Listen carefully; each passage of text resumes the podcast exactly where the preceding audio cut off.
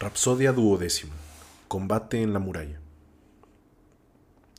En tanto el fuerte hijo de Menetio curaba, dentro de la tienda, la herida de Eurípilo, acometíanse confusamente argivos y teucros. Ya no había de contener a éstos ni el foso ni el ancho muro que al borde del mismo construyeron los dánaos, sin ofrecer a los dioses hecatombes perfectas, para que los defendiera a ellos con las veleras naves y el mucho botín que dentro se guardaba levantando el muro contra la voluntad de los inmortales dioses, no debía subsistir largo tiempo. Mientras vivió Héctor, estuvo Aquiles irritado y la ciudad del rey Príamo no fue expugnada. La gran muralla de los aqueos se mantuvo firme. Pero cuando hubieron muerto los más valientes teucros, de los argivos unos perecieron y otros se salvaron.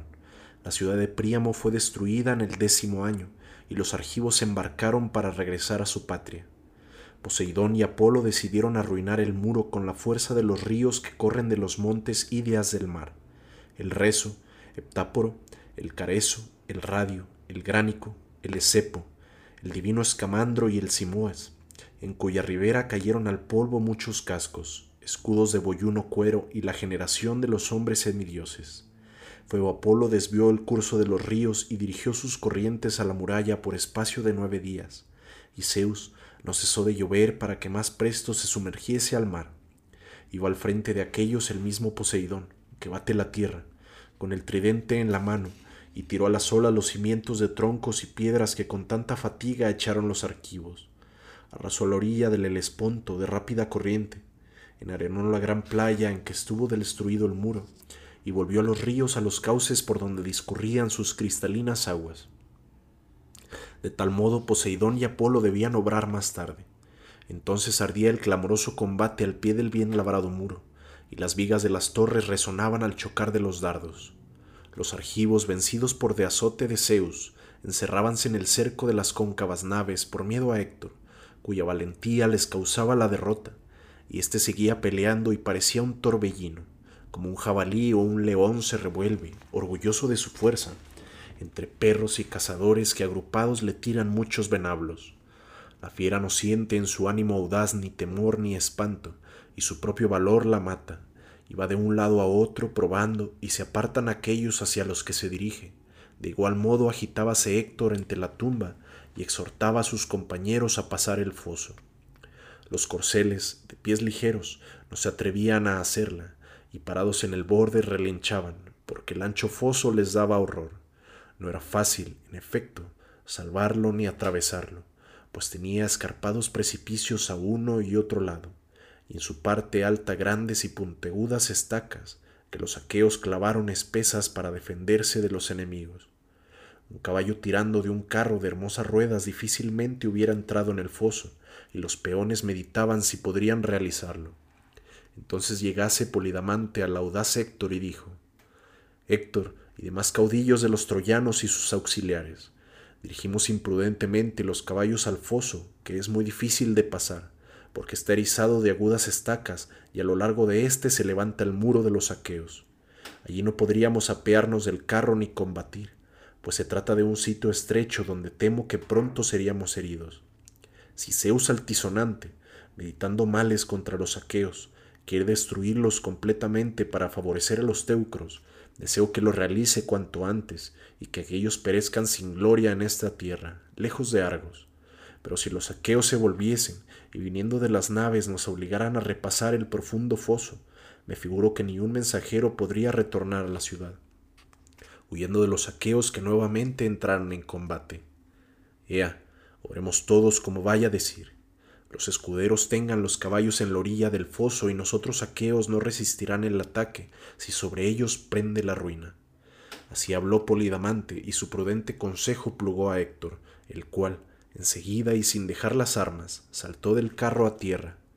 Los demás teucros tampoco permanecieron en sus carros, pues así que vieron que el divino Héctor lo dejaba, apeáronse todos, mandaron a los aurigas que pusieran los caballos en línea junto al foso, y agrupándose formaron cinco batallones que, regidos por sus respectivos jefes, emprendieron la marcha. Todos los troyanos y sus auxiliares venidos de lejanas tierras siguieron el consejo del eximio Polidamante. Otros peleaban delante de otras puertas y me sería difícil, no siendo un dios, contarlo todo. Por doquier ardía el combate al pie del lapídero muro. Los argivos, aunque llenos de angustia, veíanse obligados a defender las naves, y estaban apesarados todos los dioses que en la guerra protegían a los dánaos. Entonces fue cuando los lápitas empezaron el combate y la refriega. Mas los teucros y el esclarecido Héctor no habrían roto aún las puertas de la muralla y el gran cerrojo, si el próvido Zeus no hubiese citado a su hijo Sarpedón contra los argivos, como a un león contra bueyes de retorcidos cuernos. Sarpedón levantó el escudo liso, hermoso, protegido por planchas de bronce, obra de un broncista, que sujetó muchas pieles de buey con varitas de oro prolongadas por ambos lados hasta el borde circular. Alzando, pues, la rodela y blandiendo un par de lanzas, se puso en marcha como el montaraz león que en mucho tiempo no ha probado la carne, y su ánimo audaz le impele a acometer un rebaño de ovejas, yendo a la alquería sólidamente construida. Y aunque en ella encuentre hombres que armados con venablos y provistos de perros guardan las ovejas, no quiere que le echen del establo sin intentar el ataque, hasta que saltando dentro o consigue hacer presa o es herido por un venablo que ágil mano le arroja. Del mismo modo, el deiforme Sarpedón se sentía impulsado por su ánimo a saltar el muro y destruir los parapetos. Y enseguida dijo a Glauco, hijo de Hipoloco, Glauco, ojalá que huyendo de esta batalla nos libráramos de la vejez y de la muerte, pues ni yo me batiría en primera fila, ni te llevaría a la lid, donde los varones adquieren la gloria. Pero como son muchas las muertes que penden sobre los mortales, sin que éstos puedan huir de ellas ni evitarlas, vayamos y daremos gloria a alguien, o alguien nos la dará a nosotros.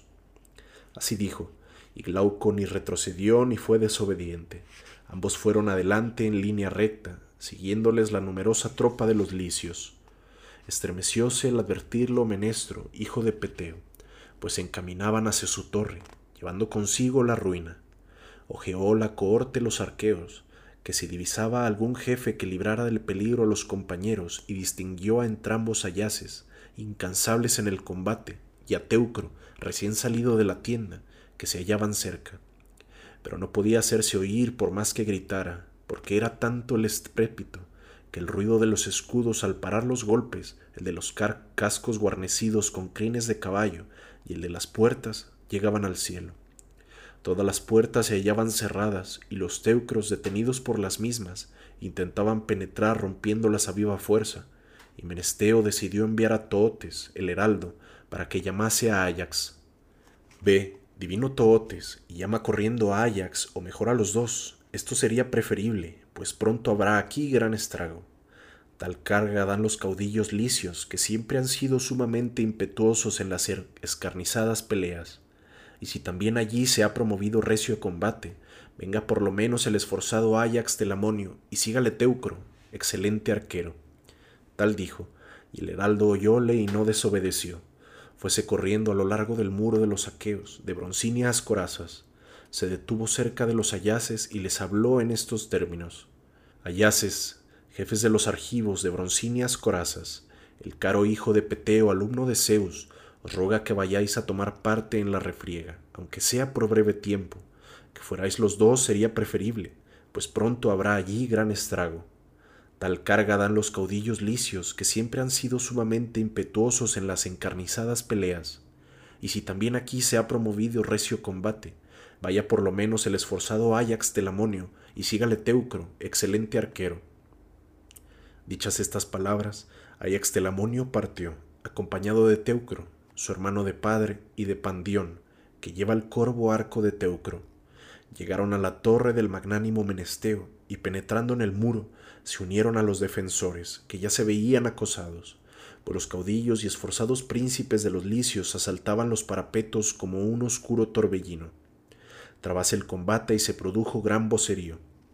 Fue Ajax Telamonio el primero que mató a un hombre, al magnánimo Epicles, compañero de Sarpedón, arrojándole una piedra grande y áspera que había en el muro cerca del parapeto. Difícilmente habría podido sopesarla con ambas manos uno de los actuales jóvenes, y aquel la levantó y tirándola desde lo alto a Epicles, rompióle el casco de cuatro abolladuras y aplastóle los huesos de la cabeza. El teucro cayó de la elevada torre como salta un buzo, y el arma separase de sus miembros. Teucro, desde lo alto de la muralla, disparó una flecha a Glauco, esforzado hijo de Hipoloco, que valeroso acometía, y dirigiéndola donde vio que el brazo parecía desnudo, le puso fuera de combate. Saltó Glauco y se alejó del muro, ocultándose para que ningún aqueo, al advertir que estaba herido, profiriera jactanciosas palabras.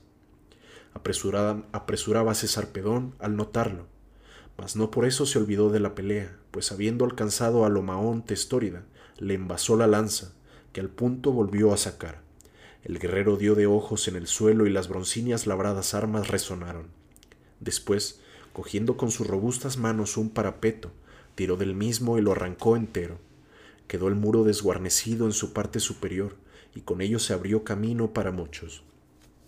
Pero en el mismo instante, acertándole a Sarpedón, Ayax y Teucro, este atravesó con una flecha el lustroso correón del gran escudo cerca del pecho, mas Zeus apartó de su hijo la muerte, para que no sucumbiera junto a las naves. Ayax, arremetiendo, dio un bote de lanza en el escudo, penetró en éste la punta e hizo vacilar al héroe cuando se disponía para el ataque. Apartase Sarpedón del parapeto, pero no se retiró, porque en su alma deseaba alcanzar la gloria. Y volviéndose a los licios iguales a los dioses, les exhortó diciendo, Oh licios, ¿por qué se afloja tanto vuestro impetuoso valor? Difícil es que yo solo, aunque haya roto la muralla y sea valiente, pueda abrir camino hasta las naves. Ayudadme todos, pues la obra de muchos siempre resulta mejor. Tales fueron sus palabras. Los licios, temiendo la reconvención del rey junto con éste, y con mayores bríos que antes, cargaron a los argivos, quienes, a su vez, cerraron las filas de las falanges dentro del muro, porque era grande la acción que se les presentaba, y ni los bravos licios, no obstante haber roto el muro de los dánaos, lograban abrirse paso hasta las naves, ni los belicosos dánaos podían rechazar de la muralla a los licios, desde que la misma se acercaron. Ya muchos combatientes habían sido heridos con el cruel bronce, unos en la espalda, que al volverse dejaron indefensa, otros a través del mismo escudo. Por doquiera torres y parapetos estaban regados con sangre de teucros y aqueos. Mas ni aun así los teucros hacían volver la espalda a los aqueos, hasta que Zeus quiso dar excelsa gloria a Héctor Priámida, el primero que asaltó el muro aqueo. El héroe con pujante voz gritó a los teucros: Acometed, teucros domadores de caballos, romped el muro de los argivos y arrojad a las naves el fuego abrasador. Tal suerte habló para excitarlos Escucháronle todos y reunidos fuéronse derechos al muro, subieron y pasaron, pasaron por encima de las almenas, llevando siempre en las manos las afiladas lanzas. Héctor cogió entonces una piedra de ancha base y aguda punta que había delante de la puerta. Dos de los más forzudos hombres del pueblo, tales como son hoy, con dificultad habrían podido cargarla en un carro, pero aquella manejaba fácilmente, porque el hijo del artero Cronos la volvió liviana bien así como el pastor lleva en una mano el vellón de un carnero, sin que el peso le fatigue. Héctor, alzando la piedra, la conducía hasta las tablas que fuertemente unidas formaban las dos hojas de alta puerta y estaban aseguradas por dos cerrojos puestos en dirección contraria, que abría y cerraba una sola llave. Héctor se detuvo delante de la puerta, separó los pies y estivando en el suelo para que el golpe no fuese débil, arrojó la piedra al centro de aquella, Rompiéronse ambos quiciales, cayó la piedra dentro por su bastante resistencia, desuniéronse las hojas y cada una se fue por su lado, al impulso de la piedra. El esclarecido Héctor, que por su aspecto a la rápida noche semejaba, saltó al interior. El bronce relucía de un modo terrible en torno de su cuerpo, y en la mano llevaba dos lanzas. Nadie, no ser un dios, hubiera podido salirle al encuentro y detenerle cuando traspuso la puerta sus ojos brillaban como el fuego, y volviéndose a la tropa, alentaba a los teucros para que pasaran la muralla. Obedecieron, y mientras unos asaltaban el muro, otros fluían a las bien construidas puertas. Los dánaos refugiáronse en las cóncavas naves y se promovió un gran tumulto.